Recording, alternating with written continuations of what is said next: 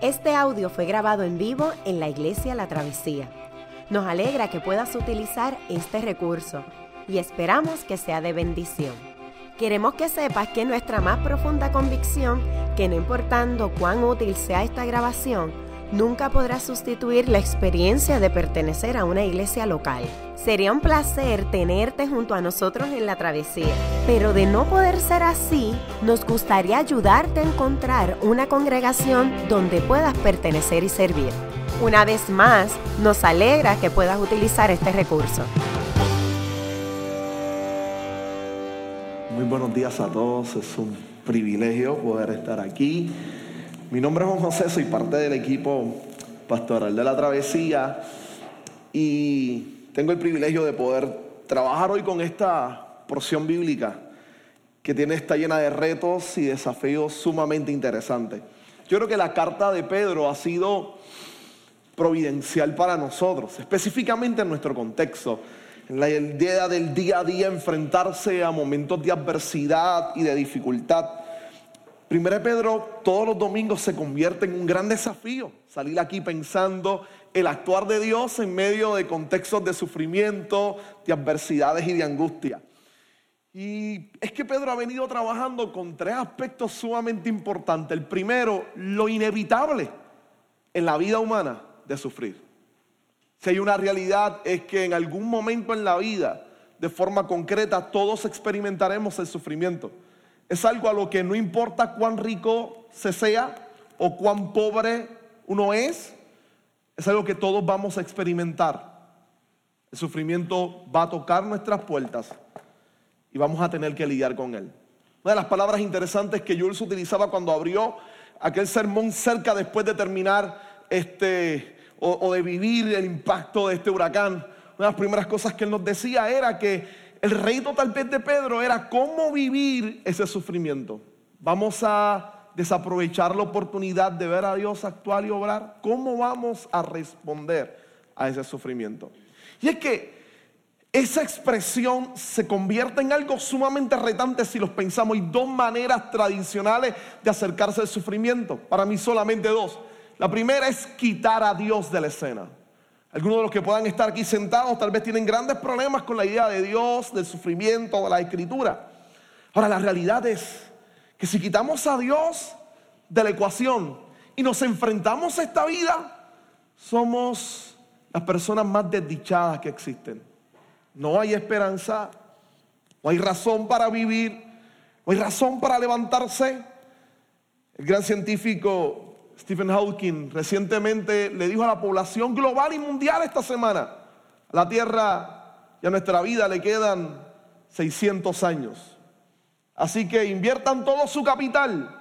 Vamos a ver si podemos hacer una nave donde montemos a todo el mundo y vayamos sobre 400 años luz volando a inmensidad para buscar un planeta llamado Alfa Centurio y poder vivir todos allí en una colonia. Huyamos porque no hay esperanza en el presente. Eso llena de escepticismo, de aflicción, de angustia a las personas, porque yo puedo luchar toda mi vida y que tal vez no, a llegar no voy a llegar a 70 años, por como estoy alimentándome tal vez a los 60 y cuidado. Y la realidad es tener que enfrentar la idea de que puedo luchar, puedo tener los ideales más extraordinarios a nivel social. Y voy a enfrentarme que cuando esté frente al lecho de muerte, el mundo seguirá igual, las injusticias seguirán manifestándose y yo terminaré muriendo como una persona totalmente entristecida por no ver de manera concreta lo que yo esperaba. Sin embargo, cuando yo coloco a Dios en esa escena, puedo descansar en el hecho de que el Creador sostiene este planeta, que ese Dios creador tiene planes extraordinarios en medio de la acción del sufrimiento. Y que tal vez yo no pueda entenderlo, pero puedo descansar en la providencia de que mi Dios controla todas las cosas. Y eso brinda algo que el otro sistema no posee, esperanza. Y si algo Pedro va a hacer con toda su carta, es que si se va a enfrentar a la realidad del sufrimiento, va a tener pasajes sumamente fuertes de trabajar. En momentos nos va a decir, tienen que sufrir, Pero lo que hace que el creyente vea la vida aún en medio del sufrimiento de forma distinta es la esperanza de que el Dios en el cual él ha depositado su fe tiene el control de todas las cosas y un día vamos a darnos cuenta de que él es Señor y creador de todo lo que existe. Y es que descansa entonces lo que Pedro constantemente nos va a, a estimular y animar a que veamos de esa manera el sufrimiento. Segundo es que esta carta trabajaba con aspectos de cómo debemos vivir aún en el contexto del sufrimiento. Esas cláusulas de santidad, de vivamos así, abandonemos esto. Sobre todo no solamente cómo debemos vivirlo, sino la intención para vivirlo. La idea de amar a Dios y de vivir y responderle a ese Dios que nos amó a nosotros. Lo tercero es que Pedro está bien interesado en mirar entonces los aspectos de cómo la iglesia responde y da testimonio de la fe, lo que llamamos misión, cómo la iglesia hace misión en contexto de sufrimiento. El capítulo 4 tal vez se convierte en el clímax de la carta. Es ese momento donde Pedro toma todos los grandes temas que ha trabajado y los presenta dando o tratando de darle sentido, dándole sentido para después terminar la carta en la mitad de este capítulo 4 y el capítulo 5 despidiéndose de estas iglesias. Así que aproveche este capítulo 4 para entonces volver a presentar estos grandes temas y retar, desafiar y animar nuevamente a la iglesia a que los enfrente de una manera que pueda exaltar y glorificar al Dios de la gloria. Entonces, definitivamente lo que hace Pedro en este sentido es mostrar entonces la iglesia como ese cuerpo que tiene y que va a brindar esperanza y misión ante el sufrimiento. Uno de los aspectos importantes que, Pedro trata de hacernos entender y que yo trabajé un poco este, en el sermón anterior, es que usted y yo nos encontramos en medio de una coyuntura interesante. El creyente se encuentra en medio de dos mundos. Una realidad que está agonizante, un mundo golpeado por el pecado, un mundo golpeado por la maldad, roto, destruido, y al mismo tiempo una comunidad de fe que ha sido traspasado, utilizando el término bíblico, de las tinieblas a la luz admirable. Esa comunidad de fe que ha sido separada para Dios y que ahora es parte de su gran pueblo donde Él es el rey, que ha sido restaurada, sanada, bendecida y que de alguna manera celebra y vive que hay una nueva realidad, un nuevo orden, un nuevo mundo que ha entrado a esta sociedad y que lo está cambiando y transformando. En los evangelios le llamaban a eso el reino de Dios, decía Jesús constantemente. Pablo va a utilizar elementos similares para anunciarlo. Todo el Nuevo Testamento brilla con la esperanza de que de manera poderosa hay una nueva realidad que está corriendo. Una realidad de esperanza, de bendición, de gracia, de salvación. En medio de esa realidad el creyente se encuentra entre ambos mundos entre ambas realidades. Y solo porque conoce esta nueva realidad que acaba de entrar, llena de esperanza, puede enfrentarse a las marcas de dolor que todavía persiste y percibe y recibe en este mundo que está caído y que constantemente se levanta contra él. Entonces, desde esa perspectiva, entonces Pedro se detiene y nos dice, la razón de nuestra fe, la razón de nosotros ver el sufrimiento es por la obra de Jesús. ¿Qué tiene que ver Jesús con el sufrimiento? Pedro comienza este capítulo 4 diciendo, por tanto, ese por tanto como cláusula conecta directamente esta expresión con el capítulo 3, verso 18.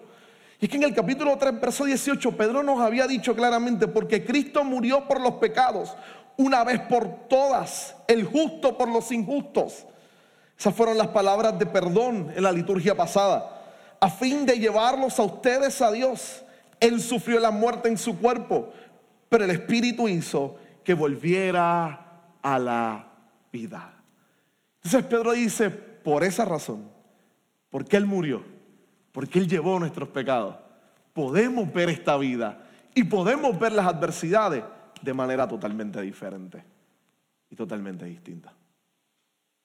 ¿Cómo enfrenta a Dios la idea del sufrimiento? Como les decía ahorita, yo puedo encontrarme en una apatía y simplemente quitar a Dios de la escena y tratar de luchar el sufrimiento con mis propias fuerzas y me entregaré a una lucha de cuerpo y alma para después darme cuenta terminar como proyectaban el teatro del absurdo en la década de los 60 y los 70. Crónicas y dramas puestos en escena sin aparente sentido, sin lógica. Eran las generaciones respondiendo sin Dios a la Primera y Segunda Guerra Mundial. Eran estas generaciones de posguerra, de, de dramas, tratando de darle sentido al mundo y dándose cuenta a viva voz. Su predicación era, el mundo no posee sentido. Pero cuando me acerco al drama de la escritura, donde Dios constantemente interactúa y entra y trabaja con su creación, me doy cuenta que ese drama tiene sentido. Es una narrativa con un sentido maravilloso y glorioso. Dios nos muestra a través de sus actos cómo se enfrenta con la injusticia y con el sufrimiento, inclusive con la maldad. Esa gran narrativa empieza en Génesis, donde el hombre le es infiel a Dios y donde toda la creación experimenta el impacto de la rebelión humana. ¿Qué hizo Dios con Adán? ¿Decidió olvidarlo y pasarlo por alto? No, Dios intervino. Dios decidió juzgar el pecado. Así que Dios no ignoró, sino que intervino, juzgó. El hombre es expulsado del huerto del Edén. Pero Dios no dejó al hombre en la miseria abandonado por el pecado sino que hizo algo nuevo. Hay una expresión extraordinaria en el capítulo 3, verso 15, donde Dios le indica a la mujer y le dice un día, de tu simiente van a ser uno que va a transformar todas las cosas. Y desde aquí empezamos a ver el Evangelio. Lo próximo que tenemos es que Israel en esta misma historia se enfrenta y es totalmente subyugado y esclavizado por el imperio de la época. Israel está sufriendo, Dios toma a Moisés y lo llama. Hay una escena espectacular donde Dios le dice, yo he visto el sufrimiento de mi pueblo, cómo los están castigando en Egipto. Dios ignoró lo que su pueblo estaba pasando. No, sino que intervino, juzgó a Egipto e hizo algo nuevo sacó a esa gente que eran descendientes de Abraham de aquel lugar, los movió hacia el desierto y los convirtió en su pueblo. Un pueblo bajo la ley del Señor. Nosotros podemos seguir viendo la narrativa bíblica y después entraríamos en los jueces donde hay ciclos constantes de el pueblo sufriendo, Dios interviniendo y haciendo algo nuevo, sacándolos, transformándolos. Hasta que Israel mismo se vuelve un poco desobediente. Y Dios no ignora lo que ellos hacen interviene, los enjuicia, lo lleva a los otros países, pero hace algo muy nuevo, reserva a su pueblo. Y el Antiguo Testamento casi históricamente termina con ese pueblo saliendo de la cautividad y llegando a la tierra prometida. Cuando uno se acerca al Nuevo Testamento y mira el pecado del hombre, Dios decide hacer exactamente lo mismo que ha hecho. Interviene. Dios pasa por alto el pecado de la humanidad. No. Él interviene. Pero esta es la intervención climática de todo el drama. Dios se encarna. La segunda persona de la Trinidad se encarna. Dios interviene en juicio y decide Él llevar los pecados y sufrir la condena de todos los pecadores. Como constantemente Ronnie nos recuerda, es Él el que vivió la vida que tú y yo debíamos vivir pero sufrió la muerte que tú y yo debíamos sufrir. Es prácticamente lo que Pedro empieza a gritar en el capítulo 3, verso 18. Es que Dios actuó y la manera extraordinaria de actuar es que Jesús se dio por nosotros en la cruz del Calvario. Y vuelve a repetirse el mismo patrón. Dios interviene, se encarna. Dios juzga, lleva todo el pecado y la condena sobre él en la cruz del Calvario. Y él hace algo nuevo. Salva y escoge a un pueblo redimido por la sangre del cordero para que se convierta en el nuevo pueblo del Dios que dio su vida por ellos en la cruz. Resucitó. Y al resucitar se convierte en el proclamador de esa nueva realidad que acaba de entrar y que quiere transformar todas las cosas. Pedro entonces nos dice la manera de ver el sufrimiento es desde la perspectiva de Jesús, que murió por nosotros en la cruz. Y el que al resucitar ha logrado el perdón de nuestros pecados, se ha iniciado la transformación de todas las cosas por medio de su iglesia. Por lo tanto, el primer escenario para poder enfrentarme al sufrimiento es ver cómo Jesús trató el dolor y las causas del sufrimiento del hombre. El pecado, la rebelión, es una sociedad rota, dolida, pues Cristo llevó en su cuerpo nuestra aflicción, nuestro pecado, nuestra condenación. Y en la cruz venció para perdonar, para sanar, para restaurar a toda la sociedad y para iniciar una nueva época. Una época de bendición, una época de gracia. Y eso me brinda y me garantiza la esperanza. Él resucitó. Él va a cambiar todas las cosas. Por eso es que Pedro en este proceso, en el capítulo 4, verso 1, dice, por tanto, ya que Cristo sufrió en el cuerpo, asuman también ustedes la misma actitud. Porque el que ha sufrido en el cuerpo ha roto con el pecado. Esa última cláusula se refiere a Cristo. Cristo sufrió por nosotros venciendo el pecado y nos permite a nosotros vivir nosotros con una vida destrozada y golpeada, pero restaurada por Cristo, nos permite vivir ya no bajo el dominio del pecado, sino por el poder de la gracia, vivir como Dios desea que vivamos para su gloria. Y sobre todo deleitándonos en esa manera de vivir, en esa forma de actuar. Y todo se descansa exactamente en Jesucristo. Por eso, para Pedro, específicamente esto nos ayuda a sufrir entonces Cristo sufrió, venció el pecado, inició una nueva realidad. Yo puedo enfrentarme al sufrimiento, porque yo sé que estas lágrimas que mis ojos van a botar, que esta presión en mi corazón que a veces me hace pensar que todo viene a caerse, puedo descansar en que esto no es dominado por el azar, sino que Dios un día enjugará toda lágrima y su gozo puede hacerme enfrentar todas las adversidades de la vida. Porque su gracia me transforma, me permite ver el mundo no con pesimismo, sino con la esperanza de aquel que venció sobre todas las cosas en la cruz del Calvario. Aquel que venció sobre todo lo que existe y todo lo que hay. Y que redimió a un pueblo para gloria de su nombre. Así que ese sufrimiento se ve de una nueva perspectiva. Y entonces Pedro de manera interesante nos dice, por lo tanto podemos vivir ahora diferente, podemos vivir ahora de manera distinta.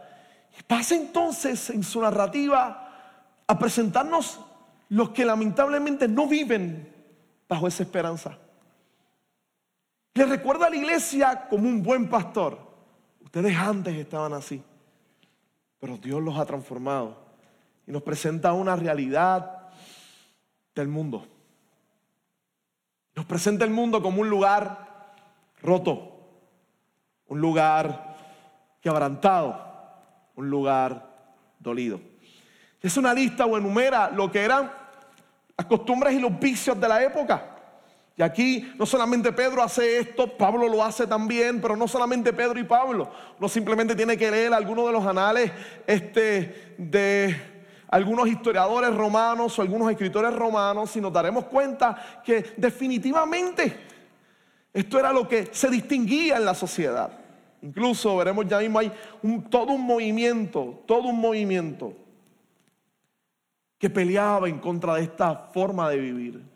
Pero entonces directamente nos dice a nosotros que esta gente están viviendo para vivir el resto de sus vidas terrenal no satisfaciendo sus pasiones humanas, sino cumpliendo la voluntad de Dios, pues ya basta con el tiempo que han desperdiciado haciendo lo que agrada a los incrédulos. Así viven ellos, entregados al desenfreno, a las pasiones, a las borracheras, a las orgías, a las parrandas y a las idolatrías abominables. Si no fuera porque estábamos tan cerca de Navidad, no sentiríamos problema con ese verso. A las parrandas. Ah. No me venga a decir a mí ahora que yo que ya tenía sitiada dos o tres casas y le ha dicho a la gente, empiecen a comprar sus cerdos porque yo que llego, toco, tiene que haber comida y vamos a pasarla bien. No, no se refiere a las parrandas como nosotros las sabemos. Gracias, Dios. Debiste empezar por ahí. No es exactamente lo mismo, no se refiere así que no tiene que aguar sus planes, puede seguir celebrándolos. Estas acciones constantes en Roma hacían algo. Escúchenme bien. Pedro y la iglesia no destacaban meramente esto porque eran desenfrenos de la sociedad y de la gente. Es que era normal en la sociedad romana se daban estas grandes actividades y fiestas donde específicamente los gremios se reunían y la localidad que muchas veces utilizaban, hoy en día alquilaríamos un hotel o un centro de convenciones. Los gremios lo que hacían, los gremios de artesanos, los gremios que trabajaban con la ropa, cuando iban a hacer sus celebraciones y sus fiestas, pues como las estructuras más espaciosas para que la gente pudiera estar, no eran las casas, eran los templos. Se reunían en los templos y comenzaban entonces sus celebraciones. Lo malvado de esto en la sociedad romana es que cuando se iban al desenfreno usualmente terminaban los indefensos, los de clase baja, las mujeres, siendo abusados, denigrados y deshumanizados. Juvenial, Plinio, varios de los que escriben en el primer siglo, segundo siglo, tienen grandes tratados explicando exactamente cómo terminaban siendo abusados los que no tenían voz para defenderse. La gente que tenía el poder y el control usualmente tendía a aprovecharse de estos momentos. Entonces deshumanizaban. Porque es lo que hace el pecado, deshumanizar destruir, herir, lastimar. Y esa escena exactamente, Pedro le está diciendo, si ustedes han vivido y han visto cómo esta sociedad se lanza en ese desenfreno y, terminan en estas acciones tan tristes y tan agónicas. Ustedes estuvieron y vivieron eso. Ustedes son diferentes a ellos. Simon Bauman nos recuerda este sociólogo fallecido ya, el creador de la modernidad líquida, nos recuerda que nuestra sociedad es igual o casi similar a la romana, aunque hemos cambiado algunas de las cosas. En una sociedad de consumo la gente se revuelca en las cosas fascinantes, cosas agradables. Se define el valor de las cosas que se adquiere y rodearse de ellas, la exclusión es humillante. La sociedad hace lo mismo con vías del consumo. Cosifica las cosas degrada a la mujer, degrada al hombre, lo convierte simplemente, el hombre es lo que tiene, vale lo que posee. La esencia real del ser humano, la verdad de lo que el hombre es, no se consigue en esta sociedad dominada por el consumo.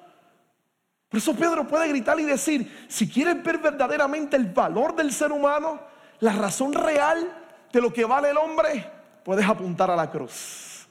Puedes apuntar a aquel que decidió y amó a la raza humana tanto que se entregó por ella en la cruz del Calvario. Puedes apuntar al Dios encarnado. Él es el que le da verdaderamente sentido y valor al ser humano. Esta sociedad sigue de la misma manera. Entonces, por eso es que Pedro pasa entonces y de manera interesante se detiene y empieza a hacer algunos análisis a mí me interesa mucho esto. Dice, nosotros vivimos de manera diferente, pero en vez de decirlo así, él dice, a ellos les parece extraño que ustedes ya no corran con ellos en ese mismo desbordamiento de inmoralidad y por eso los insultan. A ellos les parece extraño que su manera de ver el mundo sea tan diferente y distinta. Le voy a ser sincero, no es porque nosotros seamos superiores. Nada que ver es porque seamos mejores. Porque de alguna manera la gracia de Dios ha hecho exactamente eso. Si el pecado deshumaniza, su gracia nos humaniza. Y empezamos a darnos cuenta el valor del ser humano, la dignidad del ser humano. Hablar de dignidad solo se hace correctamente desde el fundamento de la fe cristiana, reconociendo lo que el hombre vale como creación de Dios como aquello que Dios amó tanto, que dio su vida en la cruz del Calvario por ellos. Entonces, pareciera que el texto en este momento y en esa narrativa dejara todo el mundo en este suspenso de qué sucedería, qué se daría. Pedro le dice, ellos se sorprenden, ustedes no corren como ellos. Ellos se molestan por eso. Después pasa, ellos tendrán su momento donde tendrán que rendirle cuentas a Dios. Entonces se refiere a la iglesia. Le dice, ustedes han sufrido por eso. Y recordemos que el contexto concreto del sufrimiento de primera de Pedro es que los están persiguiendo por la fe cristiana. Pero les dice, ¿saben? Ustedes han sido perseguidos porque los valores de ustedes son diferentes a los de ellos. Ellos tal vez se contentan en explotar a los demás. Ustedes no. Por eso los han perseguido y muchos de ustedes han muerto. Pero un día Dios les recompensará su fe en la eternidad para su gloria. Y de nuevo, pone la visión de enfrentarse al sufrimiento no en el presente, sino en el futuro que Dios domina y gobierna completamente. Eso brinda esperanza. Eso brinda esperanza. Pero pareciera entonces que nuestra fe es solamente una utopía, mirar solamente al futuro. Esa es la razón de la fe cristiana. Solo mirar al futuro y el aquí y el presente y en el ahora que Dios está haciendo en medio de un mundo quebrado y roto. ¿Cuál es la acción de Dios? Pero entonces pasa al final de esto a decirnos que en esta nueva o en este mundo actual está surgiendo un nuevo mundo. El reino de Dios. Y que la comunidad que representa a ese nuevo mundo es la iglesia. Es la comunidad de fe salvada y redimida. Verso 7. Ya se acerca el fin de todas las cosas. Así que para orar bien, manténganse sobrios con la mente despejada. Sobre todo, ámense los unos a los otros profundamente. Pedro empieza apuntando a ese final. Se acerca el fin. Ahora, ¿cómo vamos a vivir nosotros? Amen. Sirvan. Entréguense por los demás. No solamente por los de la comunidad, háganlo por todo el mundo. ¿Cuál es la respuesta de la iglesia? Pues la respuesta de la iglesia es reflejar a Cristo en medio del sufrimiento y de una sociedad golpeada, quebrada y dolida. El gran teólogo del siglo XX, controversial por sí mismo, tiene una cita espectacular. Carl Barden su parte sobre iglesia, en su gran obra, dice, la iglesia es una señal de Dios que contradice al mundo. En esa contradicción lo bendice. Ya Pedro lo ha hecho. Ha dicho, así viven ellos. No tiene que decir, ustedes viven diferentes porque ha dicho, así vivían ustedes. Ahora pase y les dice, vamos, hagamos lo que mejor sabemos hacer. Y vamos para Dios en medio de una sociedad dolida, golpeada y quebrada. Entonces, ¿qué hace la iglesia? ¿Cuál es el rol nuestro? ¿Cómo podemos bendecir al mundo si nuestra vida es totalmente diferente? No es levantando grandes castillos, no es separándonos con arrogancia y diciendo somos santos y superiores a ellos. No, no, no, es todo lo contrario. Es un llamado a reconstruir esta sociedad por medio del Evangelio. Miren estas palabras conmigo, por favor. Miren estas palabras conmigo. Si hay una frase aquí que a mí me, me encanta. Sobre todo ámense los unos a los otros profundamente, porque el amor cubre multitud de pecados. Practiquen la hospitalidad entre ustedes sin quejarse. Yo sé de paso, el hecho de sin quejarse es porque en el, en el primer siglo en Roma o en las ciudades greco-romanas era un problema quedarse en las posadas porque siempre habían disturbios, terminaban robándote, asaltándote o perdías la vida. Así que la gente prefería quedarse en la casa de los demás. El problema es que a veces se quedaban en tu casa, se comían tu comida, te desorganizaban tu casa y se iban como entraron sin darte ninguna ayuda. Entonces Pedro les dice, gente, recíbanlos y si hacen eso, no se quejen. Están sirviendo. Practiquen la hospitalidad entre ustedes sin quejarse. Cada uno ponga al servicio de los demás el don que haya recibido. Y escuche esto. Administrando fielmente la gracia de Dios en sus diversas formas. Administrando la gracia de Dios en sus diversas formas. El que habla, hágalo como quien expresa las palabras mismas de Dios. El que presenta algún servicio, hágalo como quien tiene el poder de Dios. Le dice, sirvan Trénse, hablen. No está refiriéndose a la predicación, el que ha de hablar, hable como si tuviera las palabras de Dios. Bendiga a la gente. Hable conforme al Evangelio. El que va a servir, sirva como si el poder de Dios estuviera en usted para cambiar y para transformar a esta sociedad. ¿Qué nos está diciendo Pedro para nuestro quehacer continuo? Estos días yo aquí, desde que llegué a esta iglesia, y se los digo con, con mucha humildad y honestidad, yo admiro aquí a mucha gente. Porque yo creo que ustedes, sin darse cuenta, muchos de ustedes están haciendo exactamente esto. Debido a que la luz en muchos lugares no está. Ve a French en su oficina recibiendo papás con nenes que de seguro tienen problemas. Ver, ver salir a sus papás tranquilos y tal vez trayendo a sus nenes ansiosos a las evaluaciones.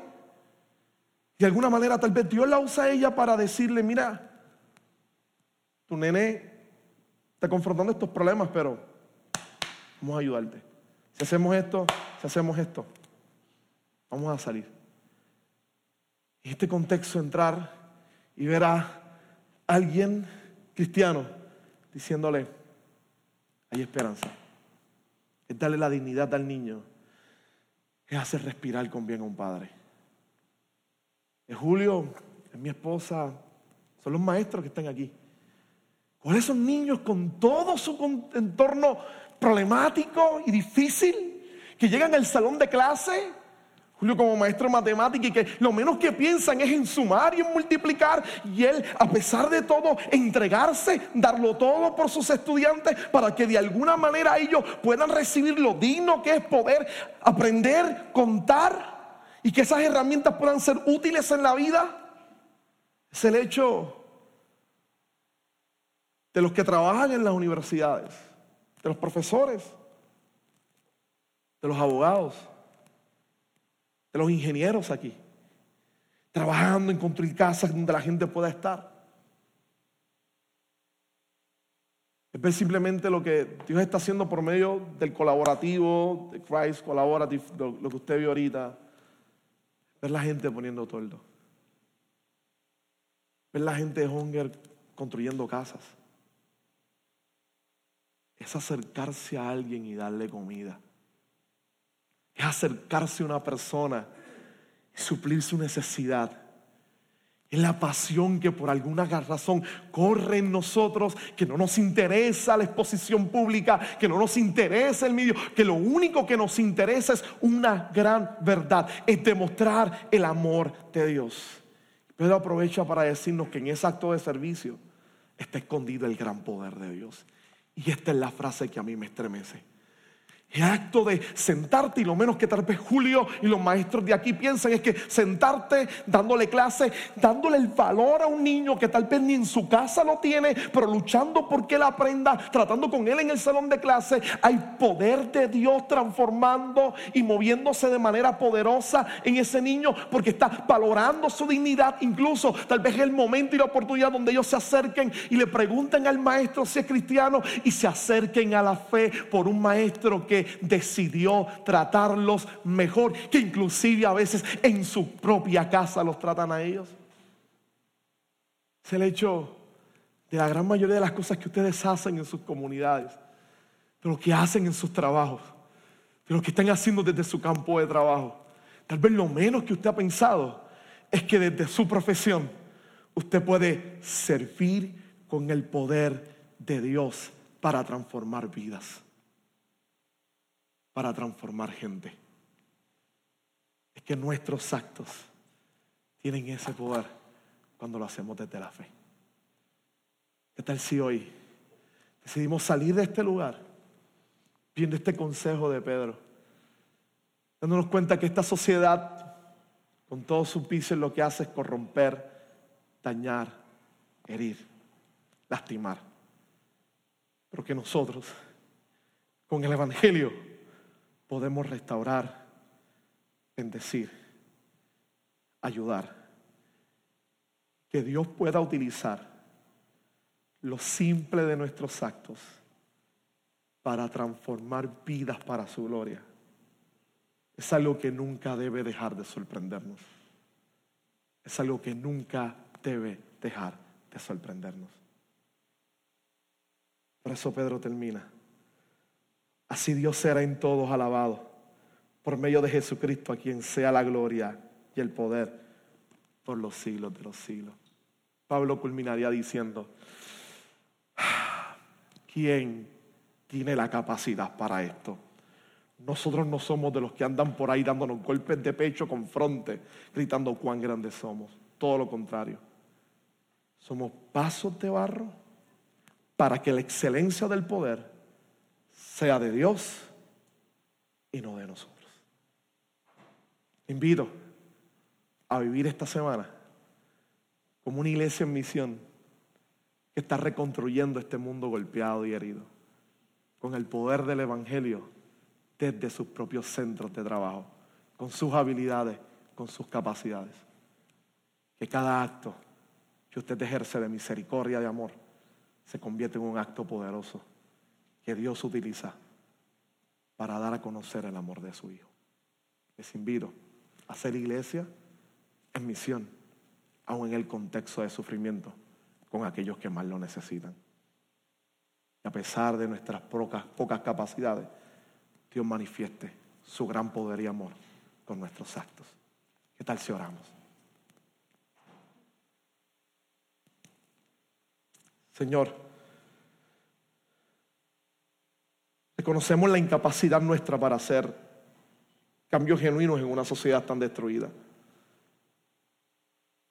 Oh Dios, pero qué reconfortante es poder tomar la escritura Mirar a Pedro en medio de gente que ha muerto, de una iglesia que muchos de ellos van a morir, y invitar a la iglesia a decirle, vamos, hospeden, amen, sirvan, hablen desde la fe.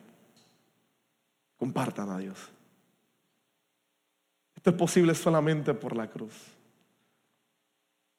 Porque quien coloque en nosotros el deseo de trabajar de manera distinta, de ser creyentes en medio de nuestras esferas laborales, de darlo todo como para el Señor. Solamente tú, Dios. Así que tuya es la gloria. Que cada acto de esta semana,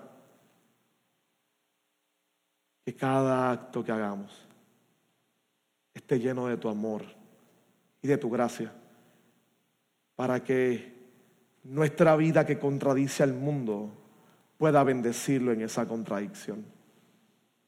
Que los maestros enseñen compasión, como si estuvieran haciéndolo para Cristo mismo.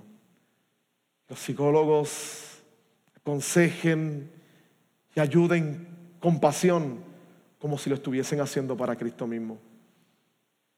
los ingenieros, los contables, los hombres de negocio, todos en general trabajemos con tal pasión como si lo hiciéramos para Cristo mismo.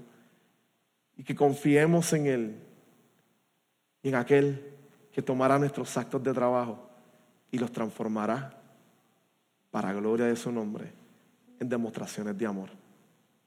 Ayúdanos a servir y a vivir en misión. Por Cristo Jesús. Amén, Señor. Qué bueno que pudiste escuchar esta grabación. ¿Qué tal si la compartes con otros? Recuerda que hay muchos más recursos en nuestra página latravesía.org, donde también puedes realizar un donativo. Dios te bendiga.